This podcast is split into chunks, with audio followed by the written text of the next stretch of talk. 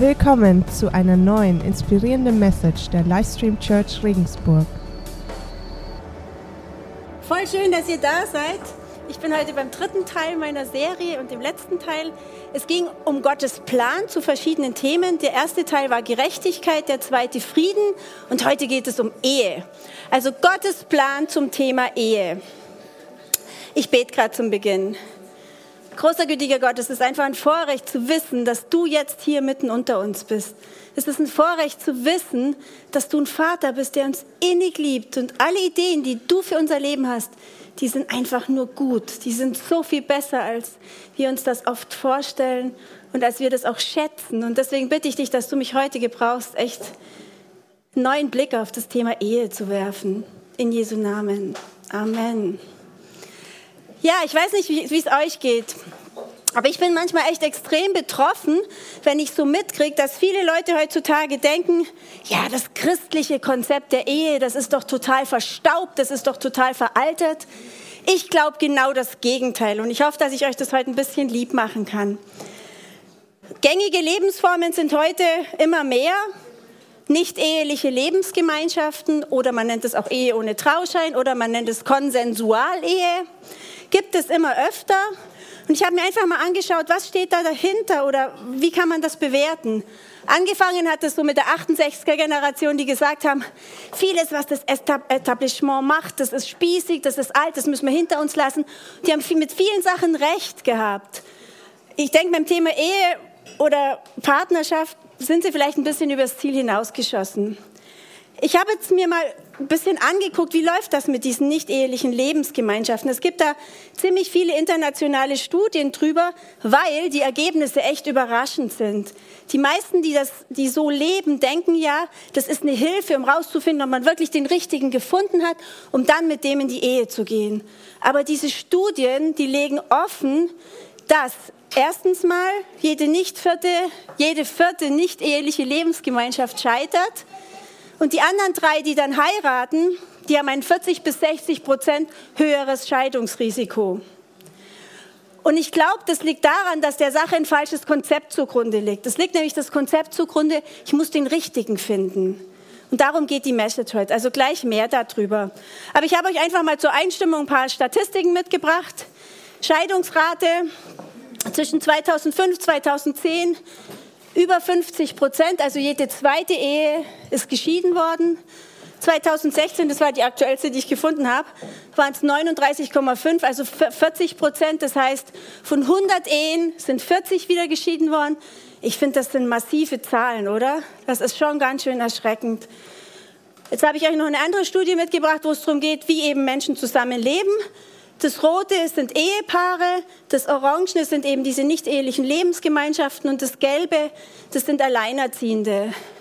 96 waren es immerhin 80 Prozent Ehen, fünf Lebensgemeinschaften und 15 Alleinerziehende. 2013, es hat sich noch ein bisschen mehr verschärft, aber das war ja auch die aktuellste, sind es nur noch 70 Prozent Ehepaare, 10 Prozent nicht eheliche Lebensgemeinschaften und 20 Prozent Alleinerziehende. Und es ist mehr geworden. Und ich fand das einfach echt erschreckend, weil das bedeutet letztendlich, jedes dritte Kind wächst in einer nicht ehelichen Lebensgemeinschaft wächst, kommt nicht ehelich auf die Welt. Und jetzt mit Zahlen gerecht, 2015 waren es 5,2 Millionen Kinder in Deutschland und 3,8 Millionen davon sind, wachsen bei Alleinerziehenden auf. Ich muss dazu sagen, durch unser Help-Projekt habe ich eine riesen Hochachtung vor Alleinerziehenden. Sie leisten echt was extrem Wertvolles und echt extrem Anstrengendes. Ich habe echt eine Hochachtung. Aber ich glaube trotzdem, dass wir uns einig sind, dass das nicht das optimale Lebenskonzept ist. Die sind echt großen Herausforderungen gegenübergestellt. Wenn du jetzt denkst, du liebe Güte, eine Message über Ehe, wo bin ich denn da reingeraten und ich habe damit gar nichts zu tun, dann hoffe ich, dass ich doch für jeden was dabei habe. Egal, ob du Single bist. Es wird nämlich auch darum gehen, wie man den Ehepartner wählt oder ob du verlobt bist, verheiratet bist, geschieden bist oder ob du Kind bist. Wenn du Kind bist, kannst du analysieren, ob deine Eltern das richtig machen. Also ich hoffe echt, dass für jeden ein bisschen was dabei ist. Kurz die Geschichte der Ehe. Also bis vor 200 Jahren ungefähr hat, war die Ehe folgendes. Sie galt als Charakterschule. Sie galt als stabiler Ort für Kinder und sie galt, hatte auch so ein bisschen den Anspruch, das höhere Wohl der Gesellschaft. Und ähm, ich finde es eigentlich ziemlich interessant. In der Ehe konnten Männer wirklich männlich sein. Und männlich bedeutet, sie konnten sich beherrschen. In der Antike war ein Mann ein Mann, wenn er Selbstbeherrschung hatte. Männer, die unfähig waren, sich zu beherrschen in Bezug auf Alkohol oder Trinken, Essen, Sex, die galten als unfähig. Die galten als völlig unfähig, weder eine Ehe, eine Ehegemeinschaft oder einer Familie vorzustehen, aber auch einem Gemeinwesen vorzustehen. Heutzutage ist es ein bisschen anders, wenn wir uns in der politischen Landschaft umgucken, was nicht bedeutet, dass es richtig ist. Also früher galt die Ehe oder war die, die, ging es in der Ehe um uns Heute geht es in der Ehe mehr um mich. Geswitcht ist die ganze Sache in der Aufklärung. In der Aufklärung haben die Menschen angefangen, den Fokus mehr auf sich selbst zu richten. Die Ehe ist privatisiert worden. Es ging plötzlich um meine Vorstellung, meine Vorteile, meine Selbstverwirklichung. Und wenn wir uns heute angucken, was die meisten Menschen für eine Vorstellung von der Ehe haben, dann ist es da, dadurch sehr gekennzeichnet. Es geht nämlich bei, meistens darum, dass man denkt, durch einen Ehepartner erreiche ich besser meine eigenen Lebensziele. In manchen Fällen ist der Ehepartner sogar der Sinnstifter. Das war früher der Job von Gott. Aber weil immer mehr Leute Gott nicht in ihrem Lebensentwurf drin haben, muss der Partner daherhalten. Und ihr könnt euch vorstellen, das funktioniert nicht. Das geht natürlich nicht. Aber lasst uns doch mal gucken, was die Bibel dazu sagt. Und das ist echt hochinteressant. Also erstmal, das Evangelium hilft uns, die Ehe zu verstehen. Aber genauso hilft uns die Ehe, das Evangelium zu verstehen. Weil das Evangelium ist die Geschichte von Jesus. Und Jesus wird in der Bibel als der Bräutigam bezeichnet. Und die Kirche, also wir, sind die Braut. Und um diese Beziehung geht es in der Bibel total viel. Und deshalb können wir sehen, dass wir Kraft für die Ehe aus dem Evangelium schöpfen können. Und dass das Evangelium uns auch Modell ist, wie so eine Ehe funktionieren kann. Ich habe euch vier Punkte mitgebracht, von denen ich denke, dass sie für eine christliche Ehe sehr wichtig sind. Das ist natürlich nicht erschöpfend abgefasst, dieses Thema, weil Ehe ist viel zu groß für eine Predigt. Aber ich habe euch vier Punkte mitgebracht, von denen ich denke, dass sie wichtig sind. Der erste Punkt ist in der christlichen Ehe Verbindlichkeit. Viele Leute heute sagen, ja, ich liebe dich über alle Maßen, aber heiraten brauchen wir nicht. Das könnte bedeuten, ich liebe dich schon sehr, aber du bist mir nicht wert, dass ich meine Freiheit für dich aufgebe. Ich will mir noch mal offen halten, vielleicht kommt ja doch noch eine bessere oder ein besserer. Und das christliche Prinzip ist eine Verbindlichkeit, nämlich wenn ich Ja zu einem anderen Menschen sage, dann bedeutet das, ich sage ja, ich habe das Vertrauen, mit dir kann ich das schaffen. Und das wertet einfach so eine Beziehung schon mal total auf, weil man weiß, man ist von dem anderen auserwählt und der andere erwartet von einem was, was echt groß ist. Und gemeinsam kann man da dann dran gehen. Die Ehe ist in der Bibel als Bund. Also ich würde mal sagen, dieses Ja, also diese Verbindlichkeit, ist so ein bisschen wie so ein Turbolader für eine Beziehung. Und eine Beziehung wird durch diese Verbindlichkeit total angefeuert. Sie kriegt eine andere Dimension. Dann der zweite Punkt ist, lass uns doch mal angucken, wie dieser Bund in der Bibel war. Und zwar der, der allererste Bund war zwischen Adam und Eva. Ich habe euch diese Mosesstelle mitgebracht. Dann formte Gott der Herr eine Frau aus der Rippe, die er Adam entnommen hatte, und brachte sie zu ihm. Endlich rief Adam aus, sie ist ein Teil von meinem Fleisch und Blut. Sie soll Männin heißen, denn sie wurde vom Mann genommen. Das erklärt, warum ein Mann seinen Vater und seine Mutter verlässt und sich an seine Frau bindet und die beiden zu einer Einheit werden. Also dieses bindet heißt in anderen Übersetzungen im Hebräischen auch verkleben und zu einer Einheit bedeutet, die werden ein Fleisch. Also aus zwei verschiedenen Individuen wird eins. Das wird eine Einheit, ein Fleisch, eine Verbundenheit. Und das macht es natürlich echt erheblich wertvoller. Es entsteht nämlich dadurch ein geschützter Rahmen. Ein geschützter Rahmen, der sagt, wir gehören jetzt zusammen, wir sind in einem Bund und ich laufe nicht sofort weg, wenn du den ersten Fehler machst. Ich stehe zu dir, wenn du mal durch schwierige Zeiten gehst. Dieser Bund oder dieser geschützte Rahmen hilft uns in unserer Ehe echt in die Tiefe wachsen zu können. Und ich kann allen neu verheirateten Paaren nur empfehlen, gönnt euch im ersten Jahr eurer Ehe total viel Zeit zu zweit. Weil das ist die Zeit, wo euer Vertrauen zueinander so richtig befeuert wird und aufgebaut wird. Gönnt euch richtig viel Zeit zu zweit. Also das nur mal so ein Tipp am Rande.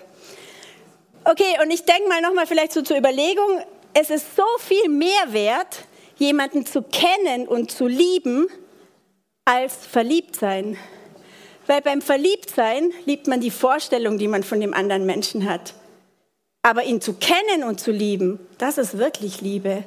Oder? Seid ihr da dabei? Seht ihr das auch so? Also ihr dürft ruhig ein bisschen Ja oder Nein sagen. Also da habe ich so das Gefühl, ich bin hier nicht so allein. Okay, der nächste Punkt, und der ist mir total wichtig, den finde ich einfach extrem wichtig. Gottes Ehe bedeutet nicht den richtigen finden, sondern der richtige werden. Wer von euch oder wenn ihr auf der Suche seid nach einem Partner, egal wie lange, ob ein Jahr, fünf Jahre, zehn Jahre, ich habe eine gute und eine schlechte Nachricht für euch. Welche wollt ihr zuerst? Die gute? Die schlechte? Erst die schlechte. Okay, also die schlechte Nachricht ist, sorry, ihr werdet sie oder ihn nicht finden. Es gibt ihn nicht. Wollt ihr jetzt die gute hören? Das macht eure Suche so viel einfacher. Ehrlich, ihr habt da nicht eine Erwartung, die nicht erfüllbar ist. Es macht die Suche so viel einfacher. Ihr sollt nicht nach einer fertigen Skulptur suchen, sondern nach einem Marmorblock der sich formen lässt. Ich habe euch ein Beispiel von Michelangelo mitgebracht. Der Michelangelo ist mal gefragt worden, sag mal, wie hast du das gemacht? Wie hast du aus diesem Marmorblock den David geschaffen? Und wisst ihr, was der Michelangelo gesagt hat? Ich habe einfach alles weggemeißelt, was nicht David war. Und genau das ist die Idee Gott mit uns. Gott will bei uns alles wegmeißeln, was nicht die beste Version unserer selbst ist. Und wisst ihr was? Unser Ehepartner ist derjenige, der diesen Prozess befeuert. Und zwar erstens, indem er für den Partner betet, also er befeuert Gott, dass Gott heftig meißelt. Und er befeuert aber auch den Partner, dass der zulässt, geformt zu werden. Das ist der Job in der Ehe. Wir sind füreinander da, dass Gott dieses wunderbare Kunstwerk schaffen kann. Und ja, und ich, ich glaube, genau das macht auch den Zusammenhalt in der Ehe aus. Umso mehr Engagement wir für unseren Partner einsetzen, umso mehr ist es der Zusammenhalt. Und Romantik, Sex und all das andere sind dann Begleiterscheinungen. Aber es geht erstmal darum, dass wir da so eine gemeinsame Aufgabe haben, an der wir so richtig beteiligt sind. Und sagen wir es mal nochmal anders ausgedrückt. Ich habe euch noch eine Bibelstelle dazu mitgebracht, beziehungsweise nein, ich habe euch erst mein Zitat dazu mitgebracht. Es sollte so laufen, so sollt ihr euren Partner sehen. Ich sehe alle deine Fehler, Unvollkommenheiten, Schwächen und Abhängigkeiten. Aber ich sehe auch, wie unter dieser Oberfläche die Person heranwächst, zu der Gott dich machen will. Und später, es geht darum, das absolut atemberaubende, das Gott mit dem geliebten Partner vorhat zu sehen, schon jetzt Bruchstücke der kommenden Herrlichkeit zu erahnen und dem anderen zu helfen, die Person zu werden, zu der Gott ihn oder sie machen will. Übrigens habe ich total viel von dieser Message aus diesem Buch von Tim Keller, Ehe, was ich das beste Buch über Ehe finde. Das ist hervorragend. Also ich sage das jetzt auch nicht immer als Zitat, aber vieles ist daraus. Ja, und ihr könnt euch jetzt vorstellen, dann ist es praktisch die Konsequenz. Mein Job ist es, zu gucken, dass der Johannes Gott mehr liebt als mich. Und Johannes sein Job ist es, dazu beizutragen, dass ich Gott mehr liebe als ihn. Klingt erstmal absurd, weil man möchte ja so an erster Stelle stehen. Aber wenn Gott an erster Stelle ist, dann kriegen wir die Kraft, die Menschen zu werden, die unseren Partner wirklich unterstützen können, weil wir dann unsere Ich-Bezogenheit ein Stück hinter uns lassen können. Das schaffen wir nicht allein, das schaffen wir mit Gott. Ich habe euch einen Bibelvers dazu mitgebracht in Philippa 3, 2, 13. Denn Gott bewirkt in euch den Wunsch, ihm zu gehorchen. Und er gibt euch auch die Kraft zu tun, was ihm Freude macht. Also wenn wir diese Verbindung mit Gott eingehen, übrigens ist es bei Gott genau das gleiche wie bei der Ehe, dieses verbindliche Ja zu Jesus befeuert unseren Glauben. Und wenn wir zu Jesus Ja gesagt haben, dann hat er uns den Heiligen Geist zugesagt. Und der Heilige Geist hilft uns wirklich Kraft für Sachen zu bekommen, die über unser menschliches über unseren menschlichen Egoismus weit hinausgehen. Wir schaffen das nicht allein, aber wir schaffen das mit Gott. Und deshalb ist es so wichtig, dass Gott bei den Ehepartnern an erster Stelle steht. Der dritte Punkt, was ich finde, was zu einer christlichen Ehe absolut dazugehört, ist, die Ehe ist eine Charakterschule. Ich zeige euch mal die Zielvorgabe, was Liebe sein sollte. Ihr kennt diese, diesen Text alle von Hochzeiten. Und zwar steht er in 1. Korinther 13. Das ist die Zielvorgabe. Die Liebe ist geduldig und freundlich. Sie ist nicht neidisch oder überheblich, stolz oder anstößig. Die Liebe ist nicht selbstsüchtig. Sie lässt sich nicht reizen, auch wenn man ihr Böses tut. Trägt sie es nicht nach. Sie freut sich niemals über Ungerechtigkeit, sondern sie freut sich immer an der Wahrheit. Die Liebe erträgt alles, verliert nie den Glauben, bewahrt stets die Hoffnung und bleibt bestehen, was auch geschieht. Seid ehrlich, wer schafft das von euch? Danke. Ich habe so gehofft, dass keiner aufzeigt, weil sonst hätten wir nämlich einen Heiligenschein verleihen müssen. Also ich glaube wirklich, das schafft keiner. Das ist eine ganz, ganz hohe Zielvorgabe. Aber wir schaffen das immer ein bisschen besser mit Gottes Hilfe. Also die Ehe ist eine Charakterschule. Ich weiß nicht, die, die verheiratet sind, können das sicher bestätigen. Innerhalb der Ehe, wenn man mit einem Menschen so eng zusammenlebt, dann kommt alles zum Vorschein. Dann kommen meine schrecklichsten Seiten zum Vorschein, die des Partners. Es kommt wirklich alles zum Vorschein. Und dann gilt es daran, gemeinsam zu arbeiten. Und das ist euch bestimmt auch schon aufgefallen. Männer und Frauen sind ziemlich unterschiedlich. Wer hat das schon gemerkt? Uh, danke. Und ehrlich gesagt, ich finde, Gott hat einen Riesenhumor. Weil er hat da so viele Unterschiede reingebaut, damit wir nicht unterfordert sind. Also da ist echt ein hartes Stück Arbeit dabei und das ist wichtig und das müssen wir aber auch verstehen. Ein Beispiel von Johannes und mir. Als wir uns kennengelernt haben, war schon ziemlich witzig. Und zwar, wir waren ziemlich bald beim Skifahren und sind dann immer zusammen Lift gefahren und haben uns alle Fragen gestellt. Was ist dir wichtig? Was ist dir wichtig? Und so. Und wenn ich mich richtig erinnere, er erinnert sich so ähnlich. Ich glaube, 90 Prozent der Fragen waren komplett unterschiedlich. Also wir hatten maximal 10 Prozent Gemeinsamkeiten. Und eine der Gemeinsamkeiten, das weiß ich noch, wir wollten beide mehrere Kinder. Aber dann hat es auch schon fast aufgehört. Und trotzdem haben wir geheiratet. Also ganz genau weiß ich auch nicht mehr warum, aber es ist, aber es ist total cool und ich habe den besten Ehemann der Welt gefunden. Aber ich habe echt meine Erwartungen. Also ich glaube, man darf nicht erwarten, man findet den, mit dem man 100% Gemeinsamkeiten hat. Und noch ein anderes Beispiel, ein aktuelles, da sieht man, wie verschieden wir sind. Johannes macht bei allen Projekten, die wir so machen, macht er Excel-Tabellen. Und die ersten Jahre meiner, unserer Ehe habe ich mich da immer total drüber aufgeregt, belächelt, irgendwie blöd drüber Kommentare abgelassen. Ich fand es einfach ganz komisch. Es war nicht so, hat mir nicht entsprochen. Und jetzt aber habe ich das echt gemerkt. Und zwar, wir hatten letztens mal die Situation, er hat auch bei Familienreiten, wenn wir mit unseren Kindern Familienrat gemacht haben, hat er immer Excel-Tabellen geschrieben. Und vor kurzem hatten wir die Sache, dass wir wissen wollten, was war jetzt bei unserem Ältesten, als der 13 war, was haben wir da ausgemacht. Ratet mal, was passiert ist. Zwei Minuten später hatte Johannes die Excel-Tabelle von vor sieben Jahren oder so. Also mein Konzept sieht so aus. Kreativ, aber chaotisch. Glaubt ihr, ich hätte meine Mindmap wieder gefunden? Nee, absolut nein. Und ich finde, man kann einfach lernen, die Sachen, die man vielleicht anders sieht, schätzen zu lernen. Und das war so ein Punkt, wo, ich das, glaube ich, schon echt geschafft habe. Immer mehr.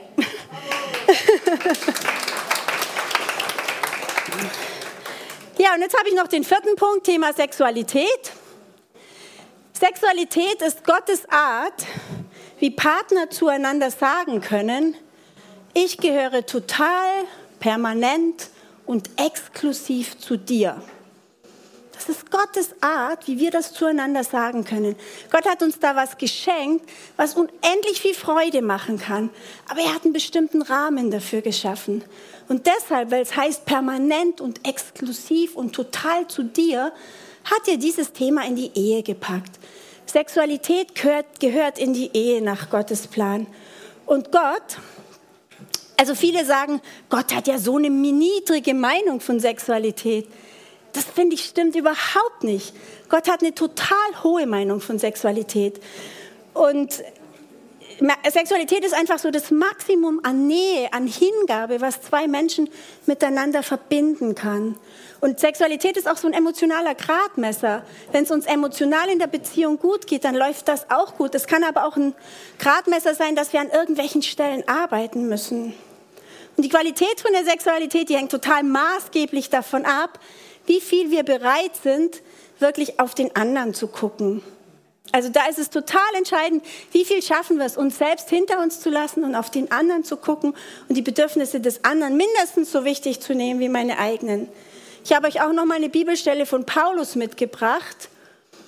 Da schreibt er, deshalb heute haltet euch fern von aller Unzucht. Die Bibel beschreibt alles als Unzucht, was an Sexualität außerhalb der Ehe stattfindet. Keine andere Sünde hat so große Auswirkungen auf den Körper wie diese. Denn Unzucht ist eine Sünde gegen den eigenen Körper. Oder wisst ihr nicht, dass euer Leib ein Tempel des Heiligen Geistes in euch ist, der in euch lebt und euch von Gott geschenkt wurde? Ihr gehört nicht euch selbst. Also Gott ist absolut kein Spaßverderber. Er möchte uns nicht den Spaß verderben, bevor wir verheiratet sind, sondern er möchte uns schützen. Er weiß, dass gerade in diesem Bereich so viel Verletzung passieren kann und dass da so viel von uns selber weggegeben wird, dass da so viel kaputt gehen kann. Er möchte uns schützen. Und deshalb ist ihm das so wichtig, dass es in der, in der Ehe stattfindet. Und außerehelicher Geschlechtsverkehr ist nicht wirklich Freiheit ich habe euch ein Video mitgebracht von dem Vishal Mangalwadi. Das ist ein Inder, der ist natürlich zwischen all den Religionen und Kulturen aufgewachsen, zwischen Hindus, Buddhisten. In Indien gibt es ja auch sehr viele Moslems. Der ist Christ geworden, lehrt an vielen Seminaren und Hochschulen und ist, ähm, der schaut einfach auf die westliche Welt und sagt, alles, was ihr habt, Leute, das sind Errungenschaften aus dem christlichen Glauben. Was euer, eure Gegend, den Westen, so wertvoll macht, was den Westen als Sehnsuchtsort fast der ganzen Welt macht, sind die Werte, die ihr von der Bibel habt. Ehrlichkeit, jeder Mensch zählt gleich viel und so weiter. Und er schaut so ein bisschen von außen auf unser Leben und kann es gerade gar nicht verstehen, dass der Westen anfängt, Gott hinter sich zu lassen, die praktisch den Ast abzusägen, von dem alles kommt, was uns ausmacht. Und der hat ein paar Takte über Sexualität gesprochen und die habe ich euch mitgebracht.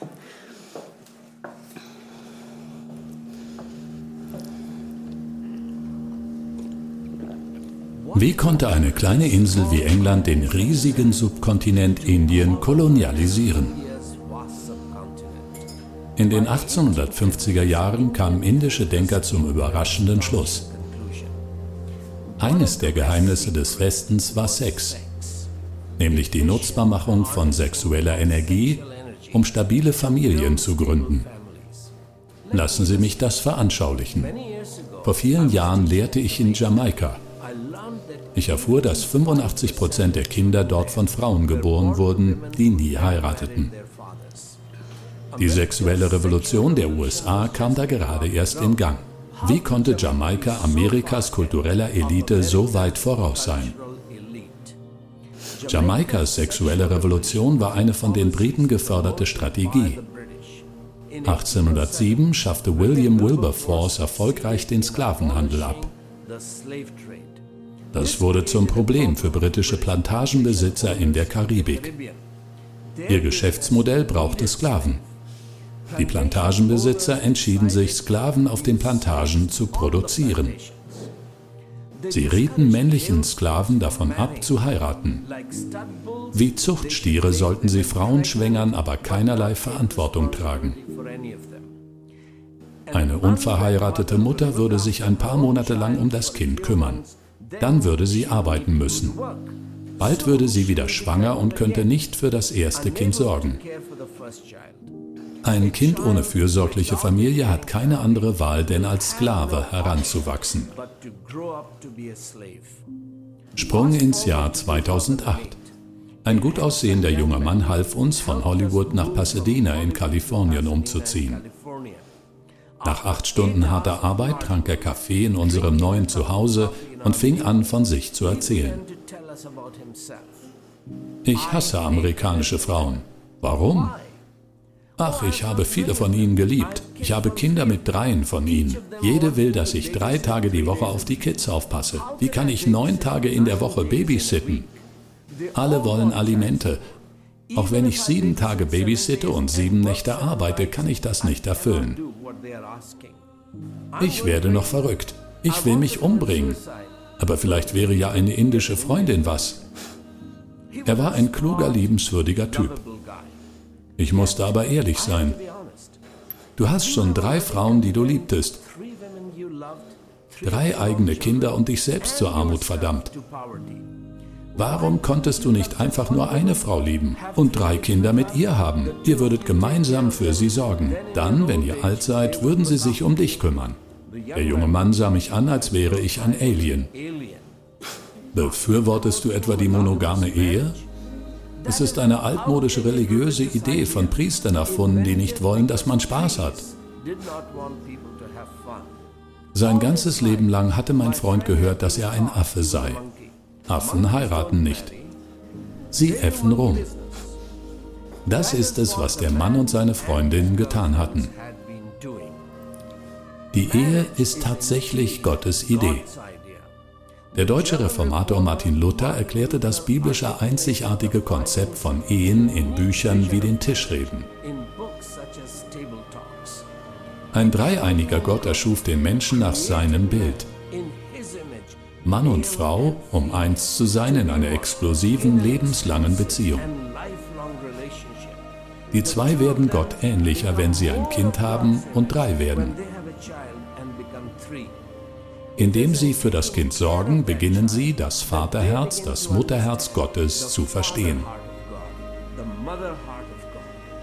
Die Verbreitung der Bibel machte das zur westlichen Standarddefinition von Ehe. Indische Reformer verstanden dieses Geheimnis des westlichen Erfolgs. Darum verboten sie 1955 die Polygamie der Hindus. Die sexuelle Revolution lässt sexuelle Energie verpuffen. Das führt zu Sklaverei. Ehen hingegen machen sexuelle Energie nutzbar, um starke Familien und starke Charaktere zu bilden. Ehen begründen starke Wirtschaften und mächtige Nationen. Das ist der Weg, wie Menschen die Erde beherrschen und bewahren können. Ja, ich fand das sehr gut zusammengefasst, darum habe ich es euch komplett mitgebracht. Also lasst uns nochmal alles zusammenfassen, was ich jetzt gesagt habe. Im Endeffekt ist die Ehe sowas ähnliches wie eine Trommelschleifmaschine. Da kommen unfertige, kantige Edelsteine raus, die noch nach gar nichts aussehen. Das Poliermittel ist die Gnade. Und dann reiben die aneinander. Man vergibt sich die Fehler, man vergibt sich auch die eigenen Fehler, dann reiben die aneinander und dann, kommt diese, dann kommen diese wunderbaren, schönen Edelsteine raus. Und das Allerwichtigste daran ist die Gnade, diese unverdiente Vergebung, dass wir so oft wie es geht gnädig dem anderen gegenüber sind, aber auch gnädig uns selbst gegenüber. Und wenn wir Fehler gemacht haben in dem Bereich, wenn wir irgendwas haben, wo wir sagen, Mensch, das haben wir echt, das haben wir echt nicht richtig gemacht, dann haben wir die Gnade von Gott. Dann, wenn ihr irgendwelche Fehler im emotionalen oder sexuellen Bereich gemacht habt, dann gönnt euch, gönnt euch eine riesen, riesen fette Portion des Evangeliums der Gnade. Das ganze Neue Testament handelt von Gnade. Gnade, die Gott uns gegenüber hat. Jesus ist lebendige Gnade.